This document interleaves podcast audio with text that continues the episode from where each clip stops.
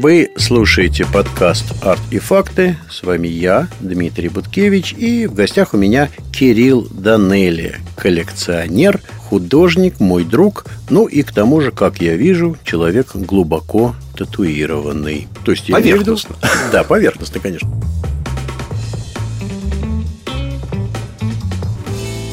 Мы говорим о татуировках, говорим мы в связи с э, проектом, который, пожалуй, впервые, мне кажется, на моей памяти музейный проект открыт в России. Это выставка «3000 лет татуировки» в Государственном музее изобразительных искусств имени Пушкина. Знаешь, выставлять татуированные тела, а там действительно на выставке копии, э, силиконовые, силиконовые копии, копии э, тел, рук, ног, с моей точки зрения, довольно спорное решение. Мне, в общем-то, это не очень показалось близким. Кирилл... А я с тобой сразу же не соглашусь, Другое потому что мнение, я да. считаю, что это потрясающе. Что потрясающе, Кирилл, объясни мне. Именно помещение этого контента в музейные стены, и не просто музей, не в краеведческий музей, а именно в ГМИ Александра Сергеевича Пушкина. А святая святых Рубинс через Рубинса. Именно помещение в святая святых темы, которая буквально 10 лет назад еще была субкультурной, это уже само по себе вот эта акция является произведением искусства. Пушкинский делает очень смелые вещи, которые могут раздражать э, людей с консервативным взглядом на музейную деятельность, но я считаю, что это потрясающе, что это привлекает другую публику в музее, и эта публика должна ходить в музеи. Я напомню некоторые, ну, такие довольно простые исторические вещи, исторические кроки, что ли. Слово «татау» на таитянском языке значит приблизительный перевод рисунок на человеческой коже, и слово это в наш обиход ввел Джеймс Кук, выдающийся английский путешественник, он употребил его впервые в отчете о путешествии вокруг света. Это 1773 год. До Кука эти понятия а, в разных странах назывались по-разному. Ну, не знаю, в литературе Древнего Рима известны слова «сигнум» и «стигма». «Стигмат» в Библии. Э, кстати, Библия напрямую пишет о том, что нельзя нарезать собственную кожу поскольку это неуважение к умершим, ну и так далее и тому подобное. Есть слово иероглиф, так Бомарше, например, писал в своей свадьбе фигура. Ну, в общем, короче, множество, множество всяких названий было до татуировки. Джеймс Кук ввел это слово, с тех пор все это называется татуировкой. А мы говорили с тобой о субкультуре, и, в общем-то, до последнего действительно времени все-таки это воспринималось, и в значительной степени даже сейчас воспринимается как субкультура. Ты заметь, кстати, что и на выставке-то очень много стендов посвящено тюремной культуре и тюремным татуировкам. Да, там есть линия западно-побережных э, генгов, там есть линия российской тюремной татуировки. Этому есть объяснение. А все западные воззрения на тату в России а, сводятся к зэковским татушкам. К сожалению, э, кроме как тюремной татуировкой, вот в таком этнографическом плане мы не прославились. Но когда начиная... ты говоришь мы, ты говоришь о России. Я говорю про, про российский тату-индустрии, даже просто про тату до там, 2000 года. Начиная с 2000-х годов в большинстве э, тату-студий по всему миру работают русские художники, и к ним стоит очередь. Это с чем связано? Это связано с тем, что это талантливые ребята, у которых очень хорошее образование, у многих художественное. Когда еще у них есть мозги, они могут под это подвести очень хорошие э, литературные осмысления, искусствоведческие осмысления, либо изучение конкретных этнических татуировок, они становятся очень узконаправленными спецами, которые востребованы по всему миру. И вот моя как раз роль на выставке была, чтобы одной маленькой точкой включить отправную точку, когда мы повернулись от подворотни в профессиональную работу мастерских стерильных со всеми соблюдениями Санпина. Это произошло в 1995 году на первой международной конвенции. Которая... Вот давай об этом чуть подробнее поговорим. А я маленькое отступление такое сделаю. Ты жил в Америке, уехал туда в каком году? В 89 В 89 году. И, собственно говоря, там а, приобщился к этой культуре. Да. И что произошло потом? Вот что такое конвенция 95 -го года? Объясни, пожалуйста. Это э, славянский базар и салфетка. Понятно. Мы есть... с Андреем и э, пересеклись на одной из вечеринок у наших друзей. Андрей И, напомню, это кинорежиссер такой. И просто у нас зашла тема, а потом говорим, давай сделаем, а давай сделаем. И мы начали, это вот, бук, вот буквально на салфетке. Нет. Объясни, что такое конвенция. А, конвенция – это когда художники со всего мира съезжаются в одно место. И в режиме прямого времени к ним могут приходить клиенты и делать татуировки. Учитывая, что сидя в Москве 95 -го года, такие люди, как Шатси Горман, Брайан Эверетт, э, Джек Руди или Филипп Лу, их видели только в журналах, то это стало, конечно же, событием, потому что ты реально можешь... Филиппа Лу вообще трудно поймать, он путешествует по миру, а тут он в Москве. То есть вы да. созвали всех этих людей э, Нам очень сильно повезло, была очень хорошая логистика между двумя конвенциями, одной в Амстердаме и первой конвенцией в Японии. Конвенция – это не вы выдумали, это Нет, побольше признанный миром э, термин для Тату-конвенция да. произошла в 1976 году, первую, которую делал Дэвид Йоркев, который тоже был в Москве, и Лайл Таттл, который тоже был угу. в Москве. Они сделали первую. То есть, э, естественно, за 20 лет, за 19 лет до нас. Мы просто взяли распространяющийся серьезно уже формат в Соединенных Штатах, в Европе и начавшийся распространяться в Азии, уже известный формат э, общения художников со всего мира с клиентами из конкретной страны. Угу. Потому что, ну, понятно, что из Воронежа до Москвы доехать проще, чем лететь в Калифорнию к Шатси Горман. И чем вы их привлекли? 95 году сюда? О, Мазарашит, это же был терр инкогнито, только перестройка прошла. Ну, про... у ну, нас-то да, она да, уже да. шла по полной, а для них это было, они только про это слышали. То есть реальные вопросы про медведей, водку и балалайки, ну, они до сих пор есть, а тогда они были... А поскольку ты едешь группой, группой единомышленников, которая уже собралась на конвенцию в Амстердаме, вот, которая была неделю до этого, то этим я их и привлек. А, что... ты начал говорить о том, что была конвенция в Амстердаме, после чего они благополучно переехали сюда, в Москву. Я да? специально назначил, опять же, чтобы людям из Америки не покупать билеты из Нью-Йорка в Москву, а из Амстердама в Москву три часа полета, и все. Тогда еще можно было иглы в салоне провозить. Ну да, ну, курить можно было в салоне, слушай, да, что мы с тобой. А откуда же вы деньги взяли вот на это, на все? Дорого довольно. По тем временам, да. У меня были замечательные, прекрасные друзья компания «Став», которая выделила деньги на это энное количество. Остальное я выплачивал кредитные карты 10 лет после этого. Прекрасно. Хороший бизнес. Да, нет, бизнеса там никакого. Я ушел в минус, в глубокий, и с этими долгами еще потом лет пять расплачивался. Скажи, что это было, как это выглядело? Для меня было любопытно привести супермастеров, поскольку я тогда э, только входил в сферу тату, мне было интересно. Мне было интересно показать всем, от э, там, панков и мотоциклистов до людей э, из мэрии, бизнеса и так далее. Единственные люди, которые это восприняли так, ну, немножко улыбнувшись, сказав, что они не, появляются, не появятся, это люди с серьезными тюремными судебными татуировками. Но они сказали, что они это благословляют, и вас никто не обидит. То есть, с одной, у нас было очень смешно. С одной стороны, были люди с, э, с синими татуировками, а с другой стороны, напротив была Петровка 38. Потому что я напомню, что клуб «Эрмитаж» находится прямо напротив да, да. в саду.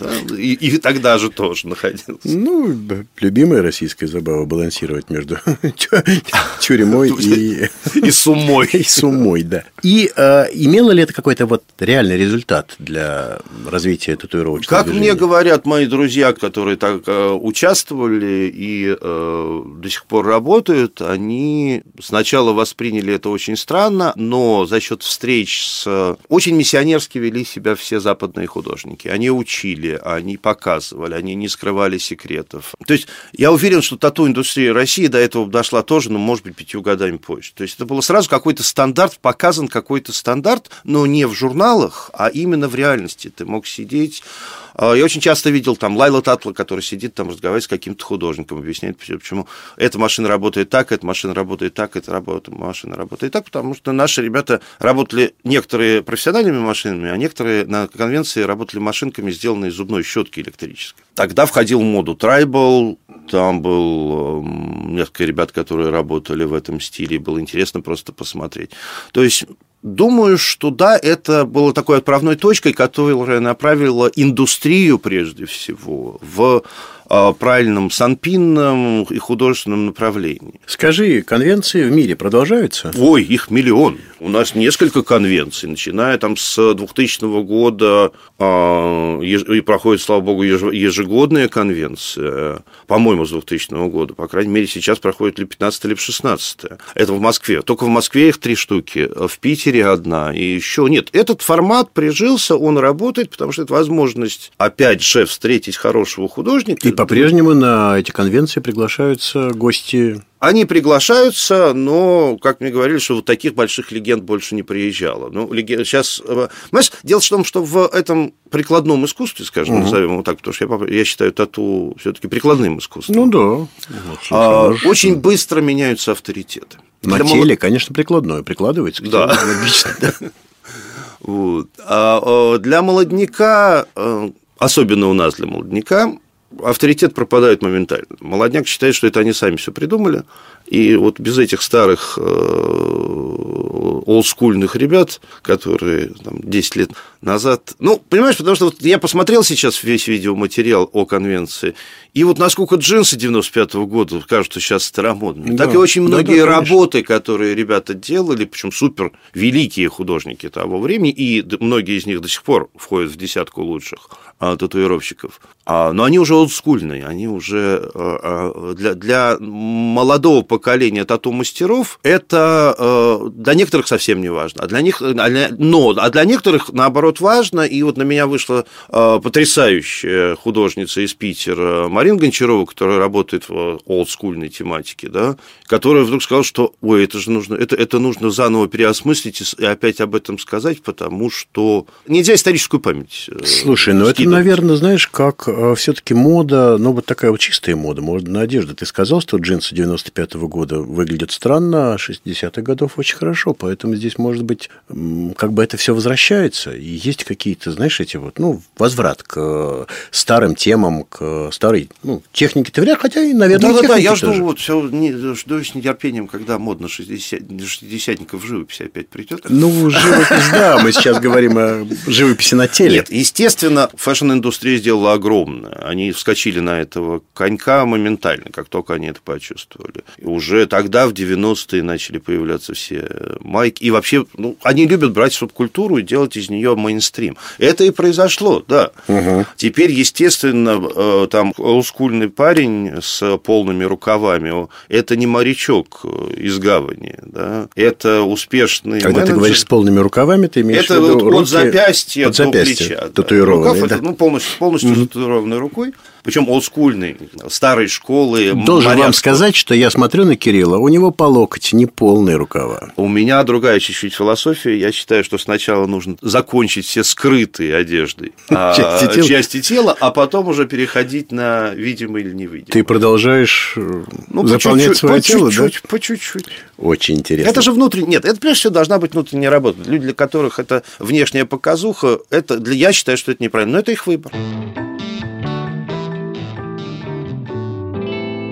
С кем из самых э, знаменитых татуировщиков тебе приходилось встречаться, работать, может быть? Чем они отличаются? проникновенностью, полным погружением, знанием темы.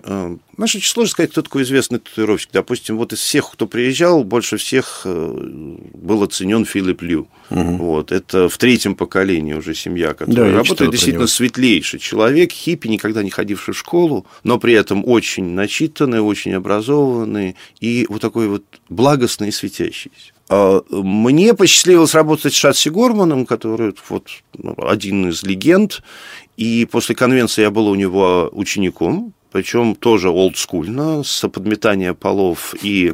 То есть ты начинал как настоящий подмастерье просто, да, выметал... Да, я, я выметал, я, я стерилизовал э, все, что можно было стерилизовать. Я паял иглы, потому что тогда у нас еще нельзя было купить китайские наборы уже спаянными китайцами. Вот, мы это все делали сами, а мы воши, то есть серые краски, разбавленную черную краску в процентном соотношении, таком, таком, таком, я все это мэтру приводил, стерилизовал его его все баночки, когда он приезжал, у него все было готово. Я начинал с этого, смотрел, как он работает, потом через год он меня Тебя уже допустили поставил. до игры? Меня допустили до человеческого До человеческого Сначала тела. друзей добровольцев, потом уже я начал делать маленьких дельфинчиков и подсолнухи на всех потребных и непотребных местах, а потом уже до более серьезной То есть ты начинал с дельфинчиков и подсолнухов, да? То, что дельфинчики и подсолнухи летом – это деньги татуировщика.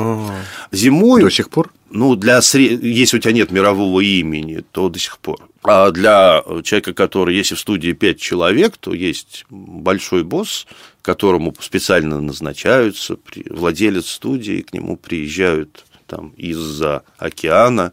Вот. Когда ты в коммерческой э, студии работаешь, то летом это так называемый walk-in, это может быть мороженка, дельфинчик, э, подсолнух, а это самое быстро, она делается 10 минут, а стоила по тем временам 75 долларов. Понимаешь, в, в 97 году это было неплохо. Да, это серьезно. Слушай, кстати, мы с тобой перешли опять, как обычно, к моей любимой теме, что сколько стоит. Назови мне цены татуировки. А, Час работы э, хорошего мастера стоит от 200 до 400 долларов. Э, Если это большая работа, очень большая работа, то мастер примерно понимает, сколько времени он потратит, и вы договариваетесь на... Аккорд, да? Да. А это же анонимное искусство, да? Очень редко кто ставит подписи. Лайл Таттл, знаменитый посол тату в мире, он ездил по всему миру, у него был в Сан-Франциско музей. В последние годы все, что он делал, это он свою подпись просто людям Просто ставил. ставил подпись на теле, да, человек? и всё. Смешно Это такой сувенир. э, Были опыты э, некоторых художников ставить подпись, но поскольку это синтетическое искусство, и все-таки это делается на теле носителя, и это больше принадлежит носителю, чем э, самому художнику, самому мастеру, то не принято ставить подпись. Я напомню в этой связи, кстати, историю ты начал говорить о том, что кому принадлежит. А Вим де Львуа, который, как известно, широко использует свиную кожу, ну, до сих пор, по-моему, набивает на э, свиной коже а, татуировки. Когда-то он татуировал живую свинью, и за это был очень обруган всеми. Ну, правда, свинья же не может возразить, собственно говоря, ему. Но он в 2006 году набил татуировку на спине Тима Стейна, так и назвал свою работу Тим, подписал ее, а спустя два года продал ее немецкому коллекционеру за 150 тысяч евро. Вот Согласие носителя. Согласие носителя, согласие коллекционера, согласие музея, который все продал. Короче, деньги, я к чему тебе все это веду? Деньги разделили на троих. То есть создатель Виндельва получил часть, часть получил носитель э, Тим Стейн, и часть получил музей, который продал коллекционеру. А э, Тим Стейн подписал договор, в свою очередь, что после смерти он завещает свою кожу этому сам, то ли коллекционеру, то ли музею. Вот я не помню. Чистая правда, кроме этого, он еще и работает живой картиной. А, он скидывает Он, одежду. он и- находится на обозрении как живая картина, которую потом освежуют. Ну, понимаешь, когда я сделал первую татуировку, мне мама сказала, что бы немцы сделали абажур. Понимаешь, и хочешь, не хочешь, в нашей стране очень долго и до сих пор существует ментальность. А, а концлагерь, Б, ГУЛАГ. А, Это переламывая, переламывается со временем, с тем, что это стал мейнстрим, и э, сейчас уже от этого не шарахаются, и, опять же, юноша с капучино, с old school, ты, ты с ним спокойно сидишь, ты не вздрагиваешь, а вот, и, и знаешь, Не у него- думаешь, хорошо бы его ободрать и на абажур. нет, нет, ты просто не, не особо, ты понимаешь, что золотой фикса у нее не будет, тебя на нож не поставят, понимаешь, а наоборот, это хороший, нормальный хипстер, с которым можно еще поговорить о том, как мы ездили в Милан. Субкультура вышла в мейнстрим, это нормально. Э, Является ли она искусством, которое можно повесить на стенку? Продавать жив- жи- живую шкуру в музей – это экстрим. Но честно я скажу, когда я уже заканчивал свою спину, у меня тоже была такая идея. Ну, в смысле, чтобы она сохранилась как произведение искусства. Потому что я к телу отношусь не, не с афромической точки зрения, и э, воскрешения мертвых не ожидаю. Я даже придумал э, заголовок для нашего с тобой сегодняшнего разговора о том, как Кирилл Данелли не продал свою шкуру в музее. Шкурный интерес. Да-да.